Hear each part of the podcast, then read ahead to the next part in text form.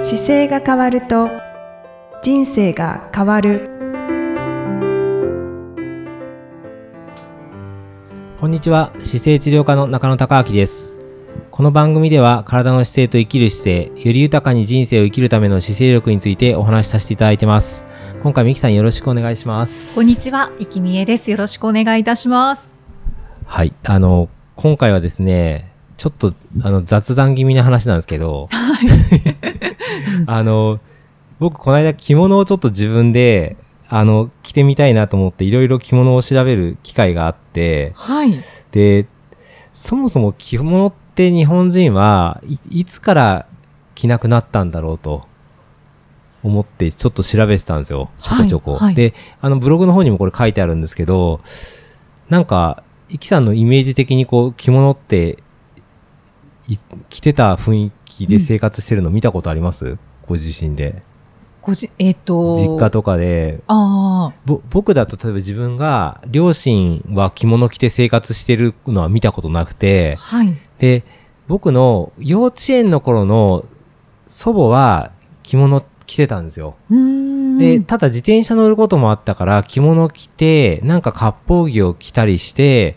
なんかガチャガチャ家のなあの中でスタッフの方がこう働いてるところのはい。ご飯作って出したりとか、ななんかね、ね、食堂、食堂っていうか、実家、実家の、の横、実家の横っていうか、あれですね、僕の住んでた当時に、小学生ぐらいの時って、はい。えっ、と、中野生態が1階にあって、横に木造の2階建ての、あの、祖母の、祖母が住んでる部屋と、はい。あ違う、祖母が住んでる部屋があるところと、そこの1階が、あの、従業員の、なんだ、イアンルームというか、食事する部屋が1階に食堂がついてたんですよ。はい。だから和室なんですけど、入ったら食堂みたいにざ大きくなっていて、で、畳があったり、机があったりで、そこでご飯食べてう、ーんで、奥に流しがあって、そこでご飯を祖母が作ったりして、ではい奥に本当に祖母と祖父の寝室があって、っていう部屋があったんですよ。あーあーあーで、そこから横がもうし診療室の方とんつながっていて、で、はい1階全体がこう治療室になってるっていう間取りのところで子供の頃生活してへて、えでその時の祖母が着物を着てた記憶はちょっとあるんですよね。うんだから昭和僕48年生まれなので、ちょうど多分50年から52年とかはい。はい。の頃だったと思うんですよね。ああ。そういう、えっ、と、生活の中で着物を着てる人がいたかどうか。そうそうそってことう、ですそかねのなんか生活してる中で着物着てる方を見たのが、僕は自分の祖母が、あ、違う、52年じゃない、あ、52年ぐらいですかね。僕は 4, 4歳でアメリカから帰ってきた時に、その雰囲気だったと思うんでう、ーんその、頃はまだ着物着ていて、はい。で、どこまで日本人って着物着てたんだろうなと思って、そうですね。はそうですね。あまあ、私の記憶だと、はい。まあ、ちょ、ちょこちょこいたかなっていうあ、本当ですか感じはします。小さい頃ですね。うんうんうん。はい。イキさんの小さい頃だと、じゃあ当時、やっぱりそれ、それもおじいさんとかおばあさんが少し着てた感じ。そうですね。祖母が時々来てました。あ、時々ですかはあい。なんじゃかあ出かける時とか。じゃあちょっとす比較的丁寧な着方の時ですね、着物。ししそう普段着っていうよりはあ、、そうですね。普段着ではないです。はいはいはいはい。はいなんかね、それで着物のってどうなってるんだろうと思ってちょっと調べてみたら、はい明治5年に、あの、礼服には洋服を採用するっていう通達があって、はい。それが明治5年なので1872年。はい。なんで、僕のさっきの話は1973年なんで、まあ、まだそうは言っても、これ100、それより100年前なんですけど、でも、まあ、その100、さらに100年前に、一応この礼服には洋服を採用するっていう法令があって、うんうんうんだから多分そこから言ったものの誰も多分着てなかったと思うんですね、当時。ああ。で、みそんながすぐそこからじゃあ洋服をとはとは違なってうない。と思います。ね。あの、1900年代の前半とかの日本の写真見てると、はい。えっ、と、せ1908年かな日本の写真とかも、完全に僕、これ調べたやつはね、アメリカの議会図書館にある日本の写真なんですけど、はいアメリカ人の方が日本に来て、写真撮られてる、えっ、と、明治40 41年の写真なんですけど、うんあの、全員、例えば子供だったら、えっ、と、これ何歳だろうな ?2 歳、 3歳ぐらいの立ち上がった子なんかはもう完全に裸足で、 本当あだの、土間というか土の上に立たれていて、はいで、着物というよりは、浴衣というのかな、うん布に包まれてるだけっていう感じだし、あそうですね。確かに。はい。で、そこに今僕の手元にある写真だと、えっ、と、女性の方お二人と、そのお子さん一人抱いてる方がいて、子供が、まあ、全体では1、2、3、4、5人写ってる写真ですけど、全員着物着てて、はい。で、えっ、と、足元なんかはこれほぼわらじというか手で縫ってるわらじとう、ん片側の女性は下駄かな、下駄ですね。もう履いてるっていう感じなんですけども、こここに洋服の姿はちょっと考えにくいなっていうぐらい、うんうん1908年こうなんですよ。そうですね。うん、でその頃の写真なんか見てるともう完全に和装だからあじゃあ1908年はまだまだ和装なんだっていう感じでですねじゃあどこから切り替わるんだろうなと思ってたら、はい。えっと昭和4年に東京都洋服商工協同組合っていうのができているので、うんまあ、多分洋服を売る方が増えてきてこの組合ができたんじゃないかと。はい。 1929年っていうとちょうど100年ちょっと前100年弱ですよね。そうですね。うんうんそうですね。でまあその後でいくと記念日的にはせ昭和47年に全日本洋服協同組合連合洋服記念日っていうのがあるんですよ。うん11月12日に 洋服記念知日。らな かった。いや、でね、今記念日になってない、ないのか、なってるのかわかんないですけど、なはいまあ、そう書いてあって、もうちょっとこう調べたいなと思って、この辺りで止まってるんですけど、はい。でも、なんかこう、割と和服を手放してから100年経ってないのではないかっていう気がするのでうー、ん。ただもうね、やっぱり着方を教わらないと着れなくなってますし、僕も自分で着物パッて出されて自分で今着れないので、はいはい。なんか、も、申し訳ないなっていう気に最近なってき てて。なんか着物をさらっと着て、自分のなんか民族の不要服だから着れてご飯食べるとか、やっぱり、うんできた方がいいなと思って、ちょっと洋服をいろいろ、洋服じゃなくて洋服から、あの、お着物をはい着れるように今したいなと思っていろいろ調べてたんですよな。かね、素敵ですよね。はい。そしたらやっぱり、あの、いろんな着物にも種類があって、ああ。で、こうちょっとしすごくしっかりした、あの、お召し、お召しっていう着物のスタイルだったり、はい。まあ、紬っていうものだったりとか、まあ一番カジュアルだと浴衣ですけど、ああ、そそうういうですね。まあ、いろんなこう種類があるので、まあ、この中で比較的こう、すごい清掃っていうよりは、比較的カジュアル寄りだけど、いつも着てられるような着物だったら、ちょっと着てみたいなって僕の中では思っていて、うんうんそううんうん。そうなんでです。そんなことを探してました。す。ねえなんうかんそう考えると、本当に、あっという間に洋服文化になっちゃったんだなって思いね、ますね。そうですよね。だから僕自分の、あの、ふ洋服の中に確かにスーツもあるし、タキシードもあるんですけど、和服持ってないなと思って、うんうんうんそこに多分そもそも問題が あるなと思いながら、もうこの切り替えぶりもすごいですよね。100年弱の間にそうなったってことですもんね。ですよね。だから洋服が僕がね、1970年代の頃って多分デニムとか T シャツとか、あのヒッピーっぽい文化でアメリカの感じの服装してる日本の方とか、原宿のよく写真見てると出てるんで、はい。あの時には多分ちょっと着物、東京の原宿には多分そんなにいなそうだけど、僕の田舎な、な三重県だとまだ多分いたりとか、ああ。そうい、う結構年齢によって差がはい。あった時代なのかななんて思って、あーあと地地域のこうギャップがあいります、ね、や、あったと思いますね。僕の母親が、あの、三重県の四日市に嫁ぐときに、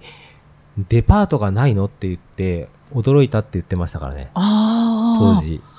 あお母様はどうちらちの母は杉並でだったんで、あ昭和21年生まれなんですけど、やっぱりデパートに行ったりとか、いやそれこそ新宿の伊勢丹に行ったり、三越行ったりあはいっていうのを東京の県内で仕事、生活してたんで、まあ電車に乗って普通に、うんあの、生活してるじゃないですか。まあはい今の、今の東京の感じでは多分生活してて、で、田舎はその感じが全く多分まなくて、うん僕の幼稚園行ってる時の送り迎えしてもらってる車の一本はまだ舗装してない道があったんですよ。ああで、なんか、あの、砂利道で、そこ抜けて、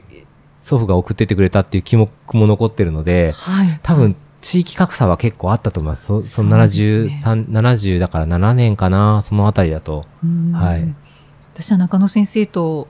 19歳ぐらい、そんな離れてましたっけ 多分。あ、あそ、そんなに離れてないか。ごめんなさい。いえいええっと、もう、もうちょっと短いかな。ははいい、はでも結サバ構、読んでいいですよ。大ね、丈夫 離れてるんですけ れども、はいはい。それでもまあ、私も宮崎県の田舎の出身なのでう、んはい。やっぱりこう、砂利道とかありました。ありましたはあい。よか った。そうですでも、そう、なんかそれがあって、多分それがない母親は生活してて、そそれが全然違うところに来た時に、こんな田舎に来るの嫌だなって思ったって言ってましたけどね。あはあ、いそう、そうなりますよね。はいはいで、なんかでも、まあ、その頃だと、まだ多分着物の着方を、ちょっとおばあちゃんに教わるとかが多分できたと思うんですけど、もう僕うのん今となれば、うちの両親は多分着か着てないので、着方を、自分のは着れるかもしれないですけど、着方を教えてもらうわけにはいかないから、ああ習いに行かなきゃいけないっていうのは、なんかこれが、なんか日本の文化の中でちょっともったいないんじゃないかなと思いながら、はいはい。あと、あれですよね、きっと中野先生うは、んその着物に興味を持たれたというのは、姿勢に関そうなん係ですしているからですそうなよんでね。す、そうなんです。あの、結局、着物って、あの、人間の体のこの骨格からいくと、骨盤とろ肋骨の間がすごくスペースが空いていて、非常に体幹の部分がゆ弱いというか、曲がりやすい生活になりやすいので、うんそれを補うためにこう着物の帯っていうのがあったんで、はい、この帯を生活の中に取り入れれば、し所作が綺麗になるだけじゃなくて、骨格にもやっぱりいいいいはずなので、うんうんまあ、着物を取り入れる生活に戻しましょうっていうのも一個手なんですけど、実際自分が着てないからそんなことまだ言えないので、 はい、あはのい、多分いろんな大変なことあると思うんですけど、ただ、その着物を着た時に正しい姿勢になったことの位置感覚がつかめると、あ、なんかこれがもともと日本の人が持ってる感覚なのかなっていうのが取り戻せるんじゃないかなと思ってう、んうんそうですね。はい。それで着物をちょっと着てみたいなと思いながら、はいなんかいろいろ、そもそもこう着物ってどういう種類があるんだろうってまず調べてたりとか、はい。あと着物に調べていくと、こう、なんかかすりっていうのがあったりう、んうん紬っていうのがあったり、こう、いろいろ細かく技法が違ったりするんですけど、はい。一個そのかすりっていうのをたまたま調べてたんですよ。はい。で、かすりっていうのも着物のい一種類の一つなんですけど、生地の。そこになんか3つ、日本三大かすりのって書いてあって、はい。久留米かすり、伊予かすり、ビンゴかすりっていうその3つが、かすりっていうのを調べてたらキーワードで出てきて、はい。で、3つ、久留米って地名は久留米だから、あ、福岡かなって分かったんですけど、でうんもうん久留米かすりが有名だっていうのはもうすでに僕の中にはないないので、うんまあ、文章を調べてるとね、有名ですって書いてあるんで、はいどんなのだろうと思って調べていくと、まあ、現在なかなか手に入らなくなってたりとか、もう作られてる方が違う事業されてたりっていうのがどうもありそうで、じゃあ他の、い伊予かすりっていうのはどこだろうと思ったら、伊予は、あの、愛媛県の松山市うんうんで作られていたもので、これなんかは1904年に、えっと、全国生産の26.5%のシェアナンバーワンになったって書いてあったんですよ。へえ。まあちょうどさっきちょっとお話しした、あの、き着物着てる写真があった時代。はい。あの時代確かにたあの木綿っぽい着物を着てた写真だったので、あ、はい。この時代のナンバーワンだったんだっていうのはなんかそこで分かったりとか、あで、もう一個ビンゴかすりっていうのがあって、あ。はい。ビンゴってよ初め読めなくて、これはどこにあるんだろうと思ったら、広島県の福山市にあったんですよね。はい。で、福山市は、広島県のどこだっけなとかって思って地図をいろいろ見ながらですね、 調べてたら、あの、ふくまあ、に、福山市ってし広島県の中で結構、まあ、市だから大きいんですけど、はい。比較的日本海側の方にあって、そこからちょっと山に入ったところにあるんですけど、うんまあ広島県自体が、そもそもこういろいろ見てると、広島って市がいっぱいあって土地もそうだから、あの、どんな感じに街がなってるの今 Google マップで結構見れるんですよ。はい。はい。で、広島の街をちょっと調べながら、あの、例えば三好市とかですね、あの、どんな街になってるのかなとか、あと、小原市っていう市もあるんですよね。ここの山の中の方に。で、そっちの山の中の方と、えっと、瀬戸内海側はにい結構ん町が多いので、福山だけじゃなくて、尾道とか三原、それからちょっと中入るんですけど、東広島市、あと呉、広島市、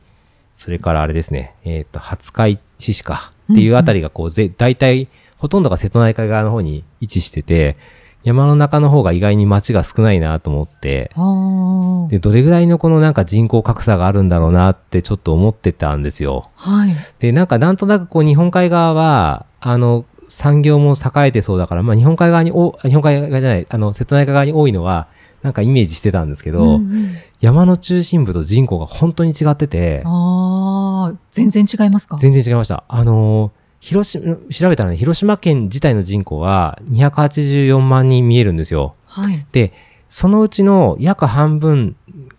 広島市に119万人見えるんで、うんうんその次に大きな町が福山市なんですけど、そこ46万人いるんですよ。はい。そうするとその2つでもうほとんど、あの、半分以上のところに人口がいて、うーんあ、と、呉とかですね、呉市、東広島市、尾道市っていうのが、呉市は22万人見えて、東広島市19万人って足していくと、ほとんどの人口が、実は瀬戸内海側に見えてうー、ん内側にあった三好市とか、えー、小原市は、僕10万人はいると思って見てたんですけど、はい。 5万人と3万人だったんですあよ。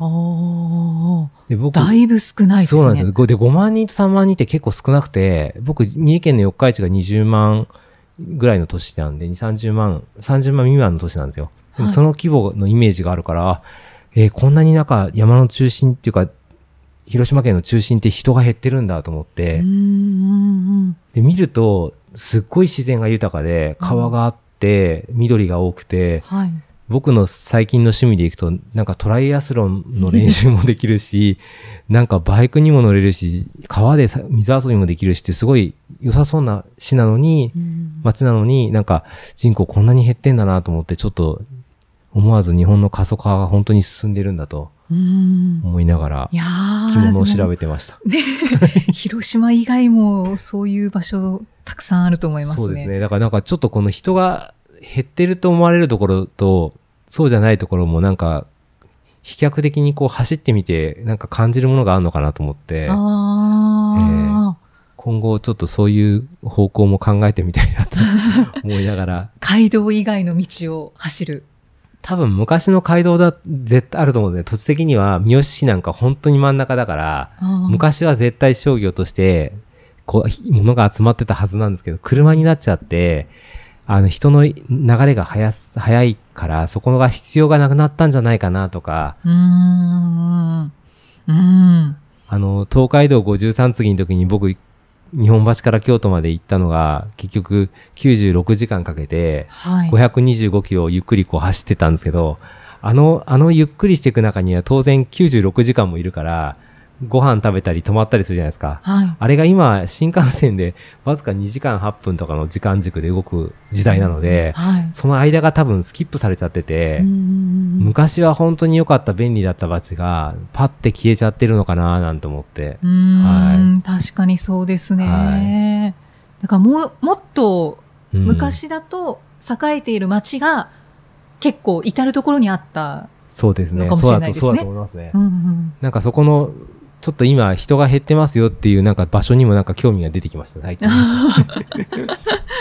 なんか大自然の中で、本当はもっと楽しくそこだと生活ができるんじゃないかなとかう、ーん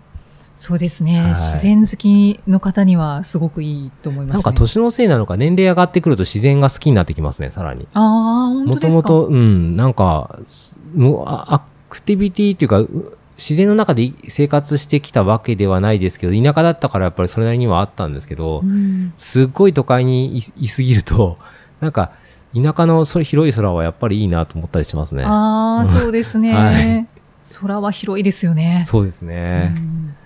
だからなんか今回このちょっとに、あのーお着物を調べるにあたって、ちょっとこう、昔有名だったお着物の産地っていうのももちろん興味ありましたけど、着物自体が本当にどっから消えなくなっちゃったのかなっていうのはもうちょっとこれからなんか自分の中でも調べていきながら、はい。こう着物をちょっと着れるように戻っていきたいなと思ってるんですけど、ぜひ、あの、着物を着て収録をお願いします。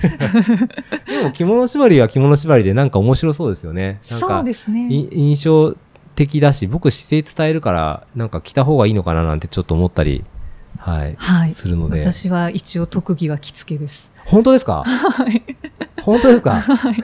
そうか着付けなんですかいつやったんですか着付け着付けは、えっと、上京して、うん。ちょっと珍しい制度を取って、うん学校に通いながら正社員で働くという制度をちょっと取ったんですけどうんうんも、うんその時に働いていた場所が飲食店で、うんうん。で、着物を着て働く職場だったんですね。はいはいはそこで、あの、自分で着ないと仕事ができないの確かでに、着付けを学んい。で。ちらっと聞いた気はするけど、着付けを並んでてたのはき初めて聞いたかもしれないです。ああ、でも、あの、き着せてもらいながら、毎日勤務っていうのはできないので、もう自分で着付けをできるように習って、え、じゃあ順番的には、えっと、ここで働くことになりました。私のところは着物です。はい。頑張って来てねって言われて、はい。着れないですけどって言ったら、学びに行かなきゃいけないっていうことになった。あもう、自分そでこの職場の、えっ、と、ずっと働いてる方とか、ん先輩に着付けの仕方を教えてもらって、うん。教えてもらっでて、はい。必要に駆られて、そうです、そうです。で、着れるようになったってことなりましした。あえ、ものすごい生活に密着してるじゃないですか。そうですね。そうです ね。あそうか、でもそれですよね。そうなはり、いそれで着れるようになればいいんですもんね。はい、はい。そへーれはもう本当に必要に駆られてでしたね。だからそういうことですよね。みんながだから着物 で何かしてます。着物着れるようにならなきゃダメですよって言って着てるようになったってことですよね。そうですねも。うじゃあ目つぶってても着れちゃうんですよ、今。目つぶっててもは切れないですけど、はいはい。だいたい30分から40分かかるんですね、着付け一は。回着るのにだ女性と男性また違うかもしれないですけど、はい。え、どそれ、いきさん、正、正社員の仕事だったあ、そうです、そうです。じゃあ、あの、朝おはようございますっていう時は洋服ですよね。あ、そうですね。で、で着物更衣が室に行って置いてあるところに着替えて、更衣室に自分のロッカーのところに着物がかかっているので、いそれを着て、え着物ってかかってるんですかあの、こうやって平たく置いてあるわけじゃなくてかかってるんですね。あ、かけてました。毎日はい。あの、なんかじゃあこんな大きなハンガーみたいなやつに、あね、じゃなくて、えっと、結構普通のハンガーでしたね。普通のハンガーにかかるんですよは。で、かけて、 はいで、それで帰ったやつをそのまままた翌日は着る。あ、そうです、そうです。え、どのぐらいの頻度で洗うん、あ洗うんですか洗わないえーっと、着物は、着物はどれぐらいだったかな ?1 ヶ月に1回とかでしたかね。でもその中は、肌肌自着慢は、あは洗ってますはよもうね。もちろん、はい。あ、そっか。そ40分かかるんですかそうですね、慣れないと40分ぐらいかかりましたけど、もう毎毎日のことだったので、うんもう15分ぐらいで着れるようになって、うんうん。本当もう普通のことでしたね。へえ。で、何時にここに集合しますって決まってて、それに合わせて、早めに来て着替えてくっていう。あ、そうです、何時勤務、だから10時勤務とかって決まっあ10時出勤と決まっていたら、その前に、まあ、9時半とかに来て、着替えて、で、来て10時に出勤時間。あ、そうえです、めね。っちゃ大変じゃないですか。40分かかってた ら。そうですね。あ、そっか。それで身についたんですね。そうですでね。、お帰りになるときはどれぐらいで終わるんですかパッて終わり帰るときはもう、ぶわーっ手と、脱いでもう紐を外して、うんもう、あの、帯をガー、剥いで、うんっ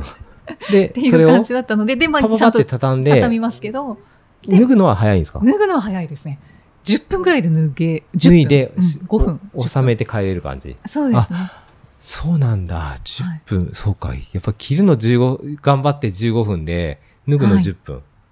倍そうですねあ。ーそうですね。あと、こう、畳むとかも考えると、そう考えてやっぱ洋服めちゃくちゃ楽ですね。時間がか洋かり服ますね。 10分かかるってことないですもんね。ないですやねっぱり。そうか。はい。あ、そういうのもあるのかもしれないですあーね。そうですね。うん確かに。そっか。でもそれでじゃあ、一生着物を着るのには困らなくなりましたね。そうあ、おかげさまで特技になりました。そうですよね。あじゃあ明日着物で集合ですって言って着物と道具さえあれば、あんまり苦にならないってことですよね。そうですね。一応、着付けられますね。へえ、すごいな。うーんじゃあいつか着物であれですね、これさ収録しなきゃいけないですそうです ね。ねね。はいどっか、すみません、着物貸してくださいって言わなき ゃ。でもそれできるってことですもんね。そうですね。うんうん、確かに。男性はもっと早く着付けられるんじゃないんですかね。